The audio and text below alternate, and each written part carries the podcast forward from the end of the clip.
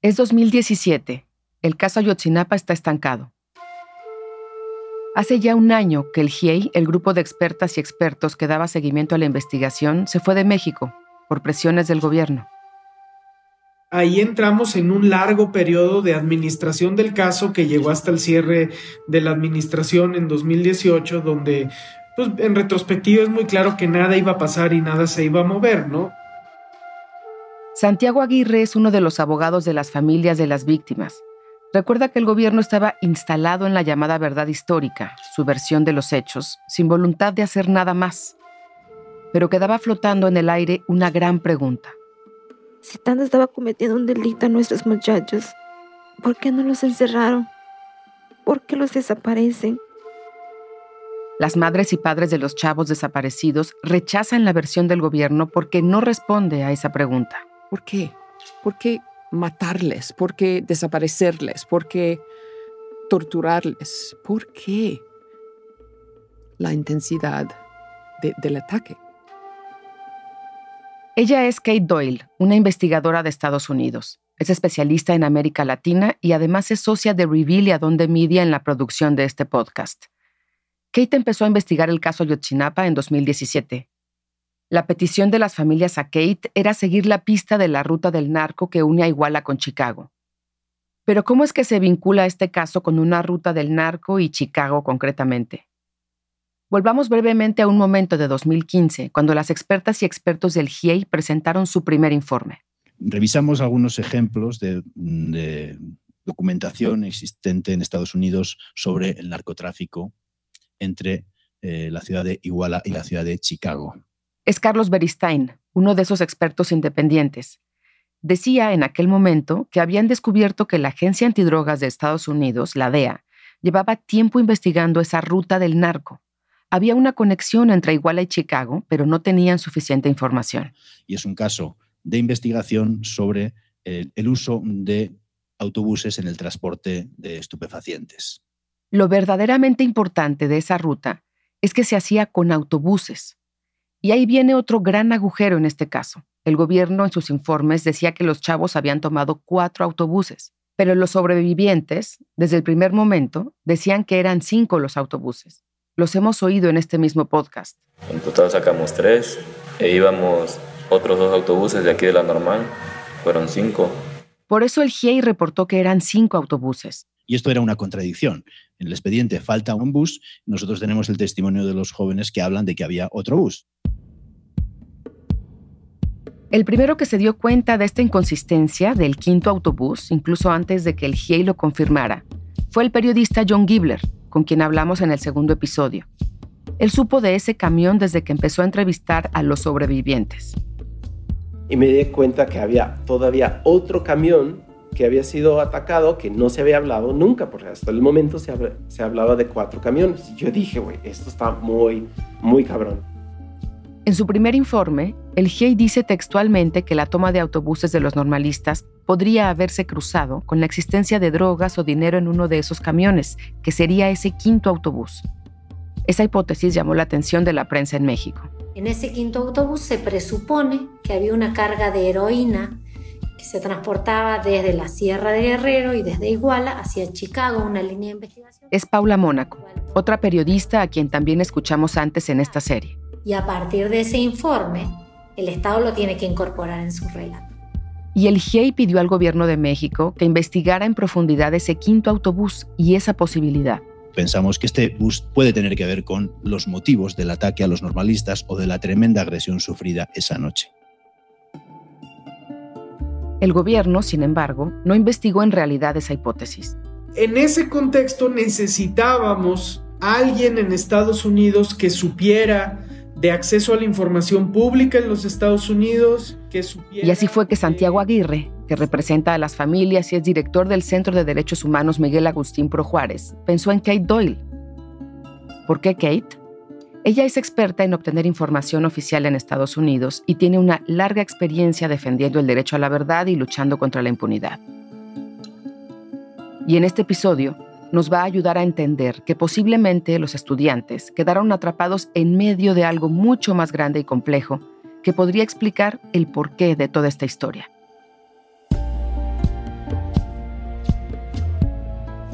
Soy Olivia Cerón y esto es Después de Ayotzinapa, una serie producida conjuntamente por Revealia Donde Media y la organización Archivo de Seguridad Nacional de Estados Unidos.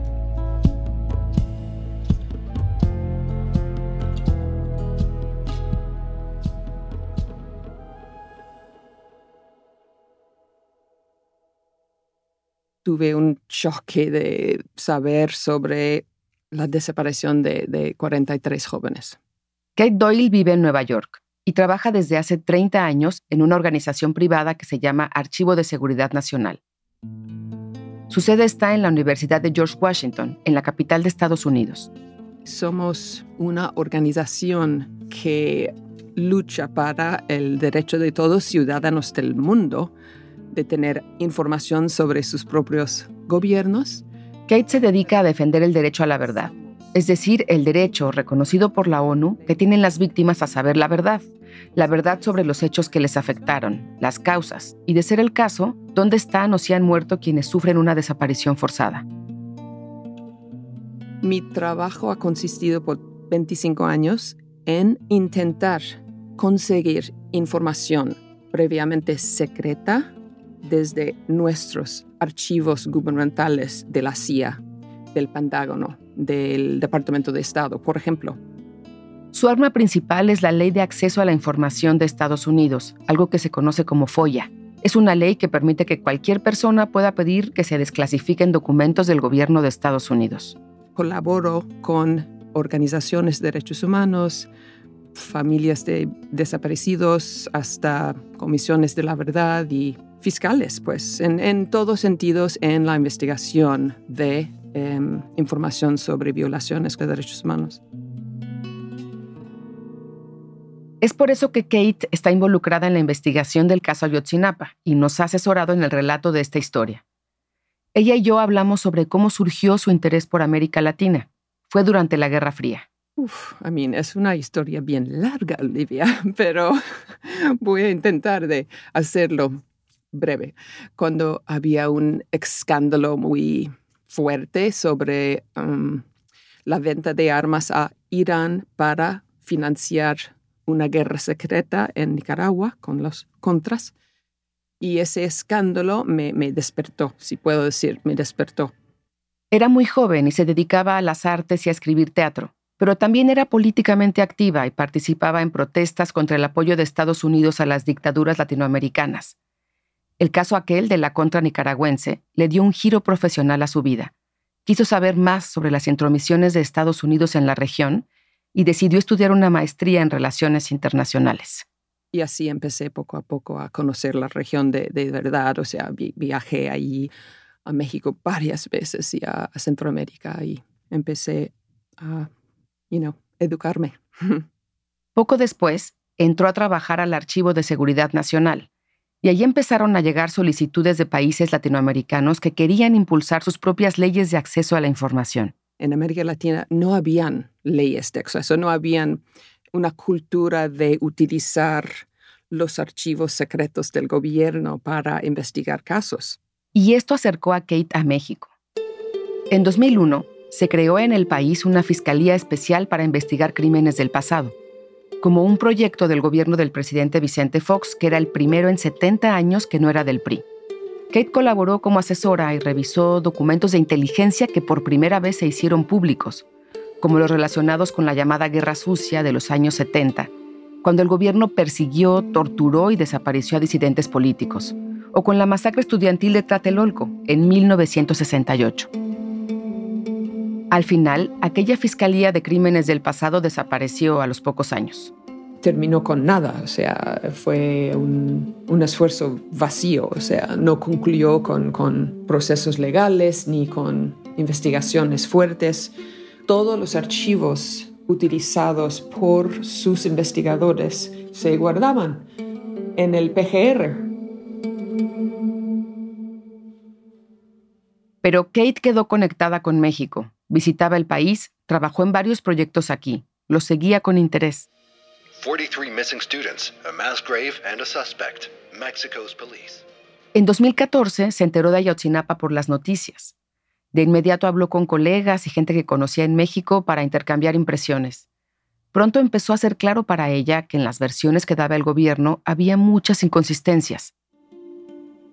Y en 2017 ya se involucra directamente cuando los abogados de las familias la contactan.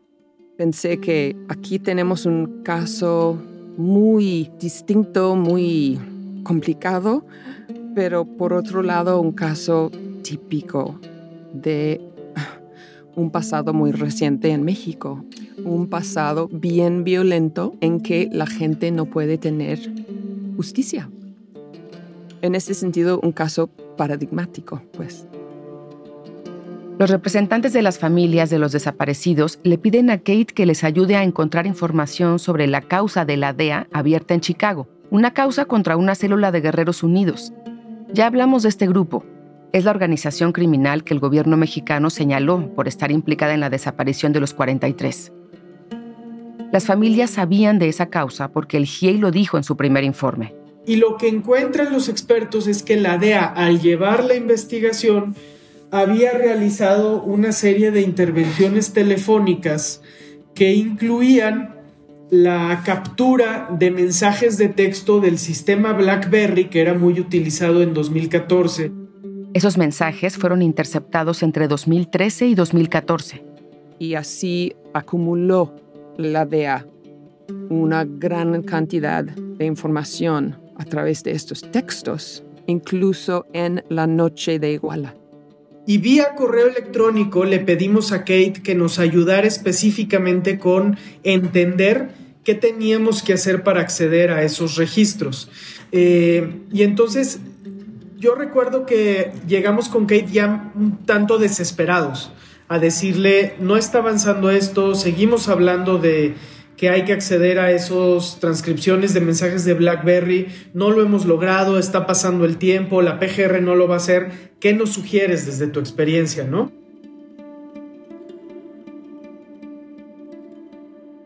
Kate empezó a indagar y utilizó sus contactos, una noche en Washington fue a cenar con Claudia Paz, una de las expertas del GIEI.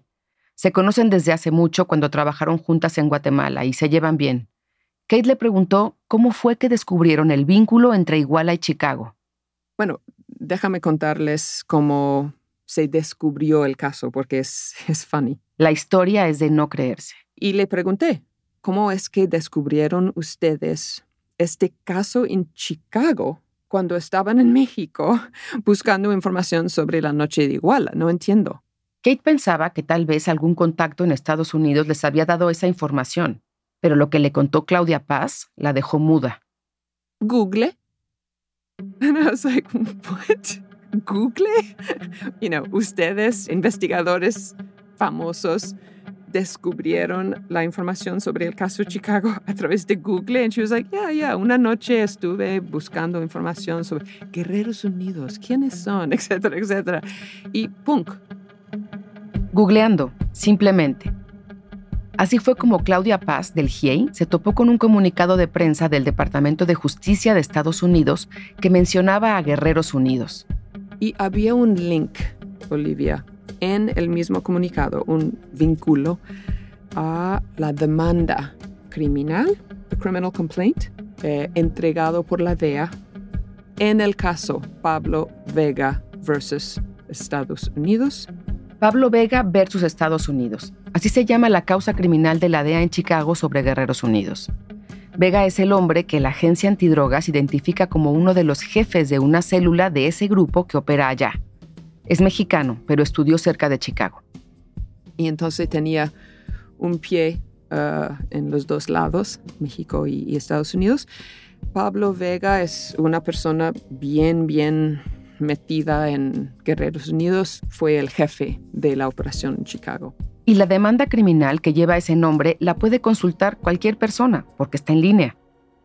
Es una demanda de 130 páginas y tiene muchos detalles detalles muy ricos sobre, you know, la metodología de importación de heroína, cómo entró la droga en los Estados Unidos, cómo sacaron las drogas y luego la venta y luego el, efectivo.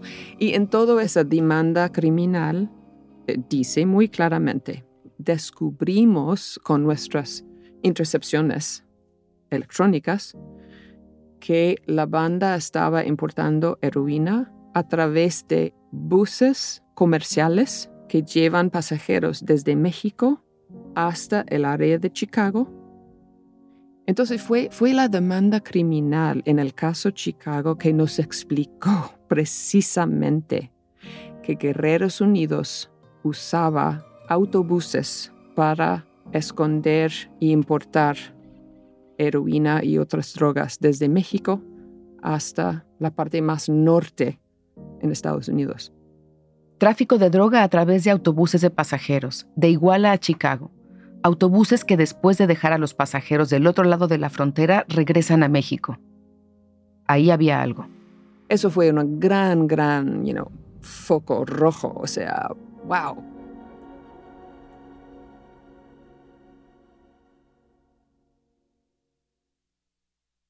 Kate entendió pronto que el gobierno mexicano había dejado pasar la oportunidad muy temprano de pedir acceso a esos mensajes de texto interceptados por la DEA. Entonces ella se pone a hacer lo suyo, solicitudes de información a través del Archivo de Seguridad Nacional donde trabaja. Pero va más allá. ¿Cómo puedo mm, por lo menos entender un poco más sobre el caso en Chicago? ¿Cómo podemos entender un poco más de los vínculos de esa banda a la gente en Iguala. Y así me ocurre buscar la gente que encabezó la operación. Kate busca a la gente de la DEA que investigó a los miembros de Guerreros Unidos en Illinois, el estado donde está Chicago. Y le encontré en LinkedIn. Y me llamó después que dejé un mensaje para él. Y al final de una larga conversación, el agente le dice, pues honestamente, la persona realmente encargado con esta operación es Mark Joffrey. Él era agente especial en eh, la operación que resultó con em, la captura de esos traficantes mexicanos en 2014. Estuvo a cargo de aquella operación en Illinois y cuando habló con Kate tenía poco de haberse retirado. Entonces yo creo que sentía mucho más libre de, hablar. nunca habla de, operaciones confidenciales o, información de inteligencia, nada. Katie y Jeffrey nunca se han visto en persona. Cuando ella lo entrevistó eran momentos complicados de la pandemia, en 2020. Nos comunicamos por Zoom y pues empezamos con toda la historia de su involucramiento en el caso de Chicago. Greetings. Great to be here. Kate grabó estas conversaciones en Zoom con la autorización de Mark Jeffrey. Le pedimos que nos explicara algunas de las partes de lo que la gente le dijo en inglés.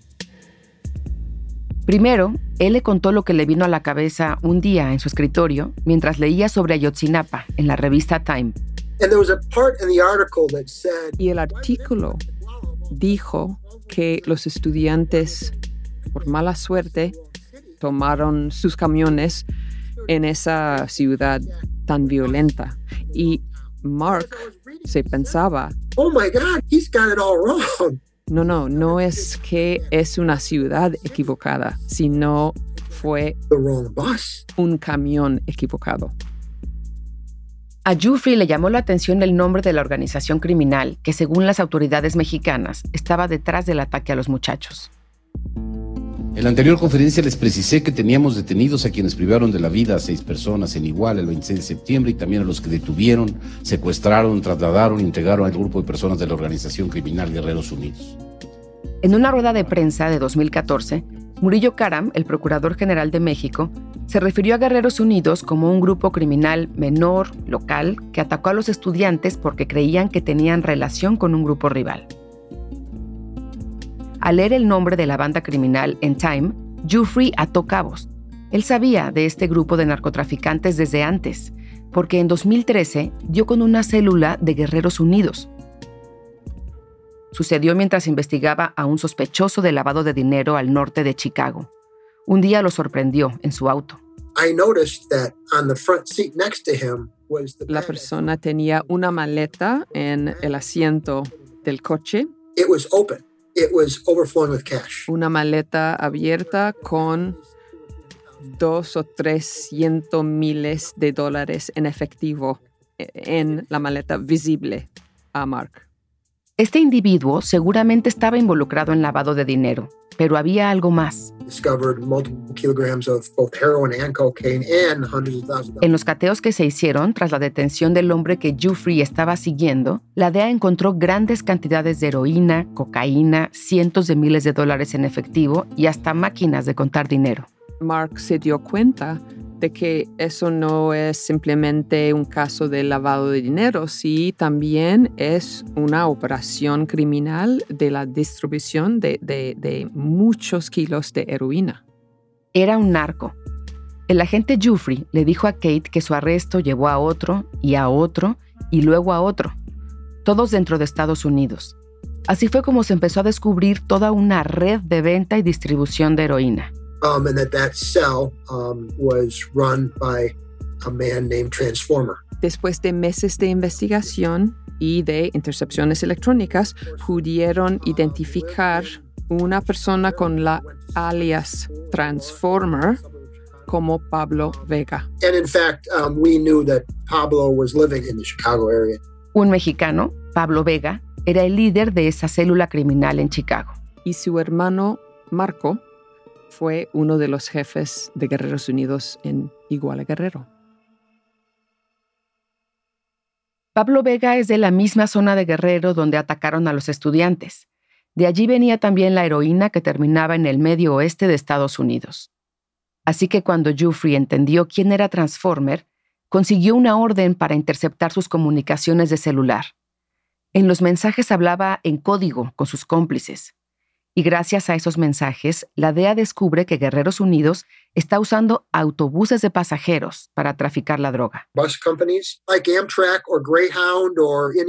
Son uh, similares o parecidos a los, las líneas en, en, en, los Estados Unidos, tal como Greyhound o la, como el tren Amtrak, que esas líneas comerciales de autobuses pasajeros cruzan la frontera desde México y pueden entrar en los Estados Unidos.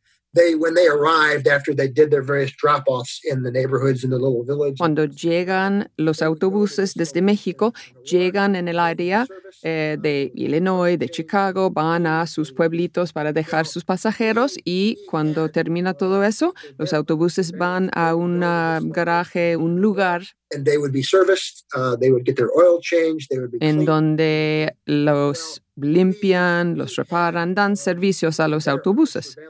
Y ese lugar fue el corazón de la operación de narcotráfico. O sea, ahí eh, descargaban eh, las drogas, la heroína, y cargaban el efectivo, el dinero, utilizando los escondites en los autobuses.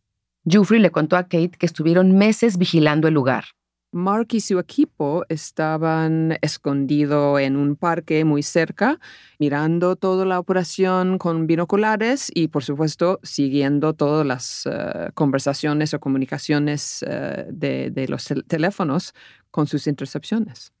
Y su equipo pueden ver que están comunicando sobre you know, la heroína, los paquetes, cómo los descargan de los autobuses y todo. Eso, eso están, están leyendo estos en los textos entre los narcos. Y le habló sobre los códigos que los narcos usaban en sus mensajes para referirse a la llegada o descarga de la droga.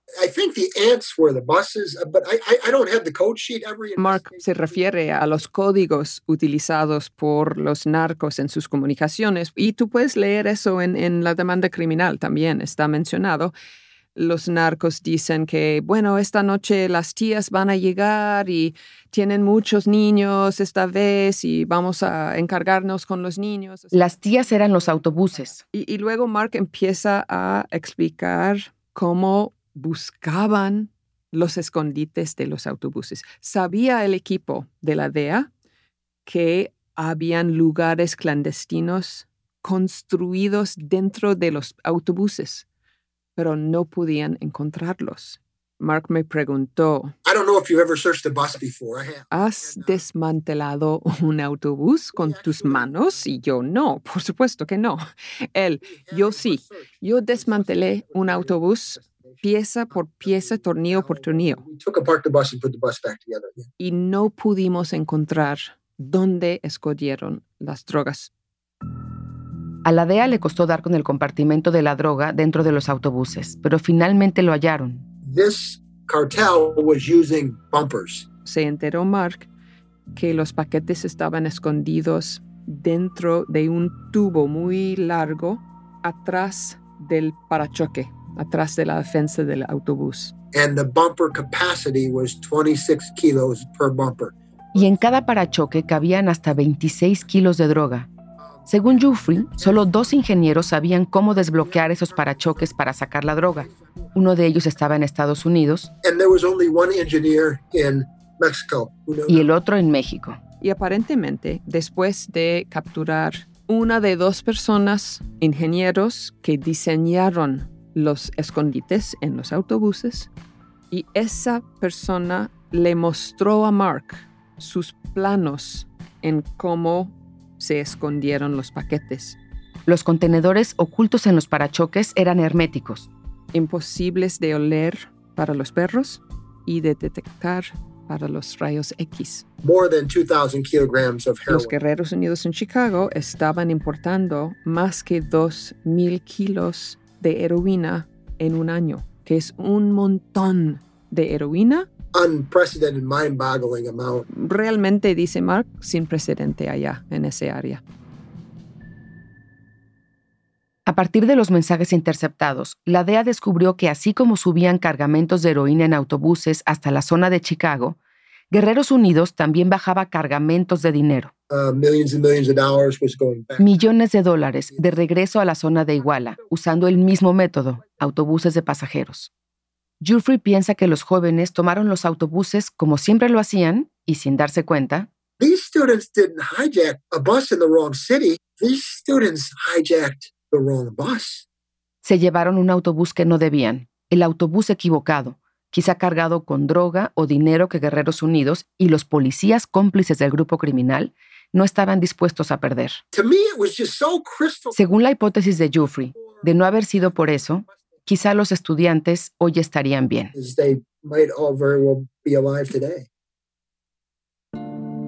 La hipótesis del agente Jeffrey es similar a la que el GIEI pidió al gobierno investigar meses después, en septiembre de 2015, cuando el grupo presentó su primer informe y señaló ahí, públicamente, que la toma de autobuses por parte de los normalistas podría haberse cruzado con la existencia de drogas o dinero en uno de los camiones. En Estados Unidos, Kate no encontró pruebas de que los jefes del agente Jufrey hayan contactado a sus pares mexicanos para compartirles lo que sabían sobre Guerreros Unidos en Chicago. A veces comparte la DEA esa información con sus contrapartes mexicanos, a veces no. Es una relación muy larga y muy complicada. Y le sorprende esta falta de comunicación en torno a un caso tan importante, sobre todo considerando que, en principio, México y Estados Unidos son aliados en el combate a las drogas, que lo consideran un problema común. En sus investigaciones, Kate entrevistó también a Anthony Wayne. Él fue embajador de Estados Unidos en México por cuatro años, de 2011 a 2015, en dos distintos gobiernos, el de Felipe Calderón y el de Enrique Peña Nieto. Cuando ocurrió la desaparición de los 43 en Iguala, no tenía mucha idea de lo que pasaba en esa zona del país. Lo recuerda como un shock. So this was a shock. Pues el embajador Wayne nos contó que, Honest, I didn't know anything about Iguala. que él no sabía nada de Iguala realmente, ni siquiera Guerrero. No había escuchado de Iguala, pero como embajador le tocó estar en muchas conversaciones de alto nivel en las que se hablaba sobre el tráfico de drogas de México hacia Estados Unidos. If there's no demand, you're not going to have as much supply. Cuenta que el presidente Felipe Calderón decía a menudo que el narcotráfico era una simple cuestión económica y que si no fuera por la demanda en Estados Unidos, no habría tanta oferta en México. También advertía que para México lidiar con esa oferta era un gran problema. And he, he was right. El asunto aquí es que la forma en que Estados Unidos hace frente a esa oferta es la misma desde hace cinco décadas y se ha intensificado. Es la llamada guerra contra las drogas, the war on drugs. America's public enemy number one in the United States is drug abuse. Comenzó con el presidente Richard Nixon en 1971 y marcó un paradigma. Es increíble cómo eh, la política de Estados Unidos está como en autopilot en uh, la criminalización del consumo de drogas en vez de una política de salud pública. En esta misma línea, el presidente mexicano que mencionó Wayne antes, Felipe Calderón, declaró su propia guerra contra el narco tan pronto asumió el poder en 2006. El único camino hacia la paz y la libertad de los ciudadanos es encarar con firmeza y con determinación a la delincuencia organizada, hacerle frente hasta derrotarla. En México se decidió, bajo el presidente Calderón, de militarizar la guerra contra las drogas. Y lo que pasó con ese combate, encabezado por el ejército, la marina y la policía federal, fue que la violencia se desató como un torbellino. Un nivel de violencia nunca visto, nunca. Una estrategia que, de acuerdo con Kate, Estados Unidos respaldó absolutamente. Los Estados Unidos tenían un gran interés en esa militarización de la llamada guerra y empezó los Estados Unidos, no solo a través de la DEA, sino también el Departamento de Estado, el Pentágono, a armar las fuerzas de seguridad en México, los militares en México, para llevar a cabo operaciones en contra de los cultivadores, los traficantes, los importadores de drogas. Esa guerra contra las drogas ha fracasado en ambos países. Estados Unidos vive una crisis de salud pública provocada por el consumo de narcóticos. En los últimos 20 años hemos tenido 500 mil muertos por opioides, heroína, fentanil y drogas relacionadas. Entonces, hay víctimas por ambos lados de la frontera. Y en México, el saldo se mide en asesinatos, amenazas, desapariciones forzadas, a veces masivas, como esta de Ayotzinapa, de la que hay más dudas que certezas todavía. Desde hace años, México vive una crisis en materia de derechos humanos y, sin duda, en materia de desaparición de personas. Es Carla Quintana, la titular de la Comisión Nacional de Búsqueda que se creó en México a finales de 2017 ante la crisis de violencia que ha dejado a miles de familias incompletas en el país.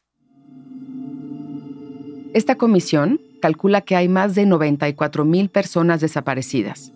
Y aunque la cuenta empieza en la década de los 60, la mayoría de esas desapariciones han sucedido a partir del año 2007, después de que Calderón declaró la guerra al narco. Más de 94 mil pero la cifra es mayor, porque muchas personas no denuncian por desconfianza. México eh, es un país de fosas, lo vemos todos los días. No hay día que no tengamos información sobre una nueva posible fosa con restos, eh, con, con huesos. Mucha gente inocente ha quedado atrapada en el fuego cruzado entre bandas rivales por peleas territoriales o venganzas a lo largo y ancho de todo el país. En uno de los casos más graves que ocurrieron antes de Ayotzinapa, un pueblo entero fue prácticamente borrado con todo y habitantes. La masacre que se vivió en Allende, Coahuila, en 2011, donde sicarios del grupo delincuencial Los Zetas mataron a más de 300 personas fue desatada por la Agencia Antidrogas de los Estados Unidos. Así lo reveló una investigación de la Fue dos años antes de Ayotzinapa. Un grupo de sicarios de los Zetas, una sanguinaria organización criminal, sitió el pueblo, a una media hora de la frontera con Texas. Quemaron casas, mataron, desaparecieron. Lo que pasó en Allende fue un castigo de los Zetas, que sospechaban que en la localidad había traidores colaborando con la DEA. Los criminales ordenaron a la policía local ignorar los llamados de auxilio. Y lo peor es que casi nada se supo sobre este ataque en su momento. Fue tan brutal y ocurrió con tal impunidad que lo que siguió fue solo silencio y desamparo. Creo que previo a Yotzinapa fuimos viviendo una violencia exacerbadísima, en algunos años muy callada, recordemos que... Es la periodista Paula Mónaco, a la que oímos antes. Ella recuerda que hay muchos otros casos, pero la historia de Allende en sí misma condensa la situación de violencia en México por esos años. Aprendimos todo un diccionario nuevo en estos años antes de Ayotzinapa. Palabras que no quisiéramos ni siquiera conocer. Encobijados, levantados, descuartizados, desmembrados. Y entonces sucede Ayotzinapa, y la sociedad estalla, como vimos antes. Ya había mucho acumulado y este caso es la gota que derrama el vaso.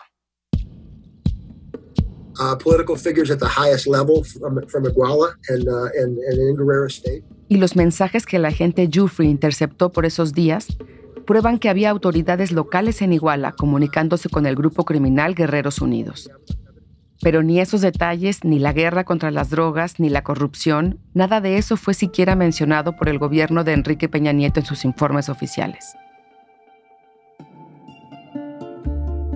La noche del 26 de septiembre de 2014, los estudiantes de Ayotzinapa quedaron atrapados en algo mucho más grande y complejo que un pleito entre bandas rivales o una represalia por tomar autobuses. Y quedó al descubierto mucho más, las rutas de narco que llegan a sitios tan lejanos como Chicago y los mecanismos de impunidad que operan en todo el país. La duda ahora es si podrá hacerse justicia y cómo.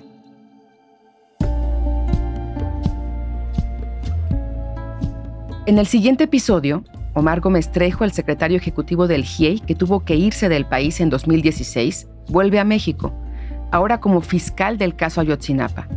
Se reabre el caso y el nuevo gobierno promete castigar a los funcionarios que antes manipularon la investigación. El tiempo juega en contra. Aún así, el compromiso es avanzar en la búsqueda de la verdad. Después de Ayotzinapa es una producción conjunta de Adonde Media, Reveal y el Archivo de Seguridad Nacional de Estados Unidos, presentado por Animal Político. La editora es Singer Díaz Barriga. El editor jefe es David Alandete. Martin Chossart hizo la edición de audio. El diseño de sonido fue de Mariano Pachela. David De Luca estuvo a cargo de la mezcla y masterización. Javier Amay fue la responsable de producción. Carlos Sánchez fue el asistente de producción. Andalucía Nolsolov fue consultora editorial. La productora ejecutiva es Martina Castro. Voces adicionales de Giovanna Romano Sánchez, Martín Chossard, Román Frontini, Logan Tapfel y Martín Cruz. Gracias a Univisión por facilitarnos los archivos de sus noticias. La investigación que forma la base de este podcast fue realizada por nuestros socios de Reveal, un podcast que es una coproducción del Center for Investigative Reporting y PRX. La serie original de Reveal fue producida por Anayansi Díaz Cortés y editada por Taki Telonidis, con reportaje de Díaz Cortés y Kate Doyle. La música original que también se usó en este podcast es de Jim Briggs y Fernando Arruda. Las ilustraciones son de Dante Aguilera. El productor ejecutivo de Reveal es Kevin Sullivan. Para más información sobre ambas producciones, puedes ir a adondemedia.com diagonal después de Ayotzinapa. Yo soy Olivia Cerón. Gracias por escuchar.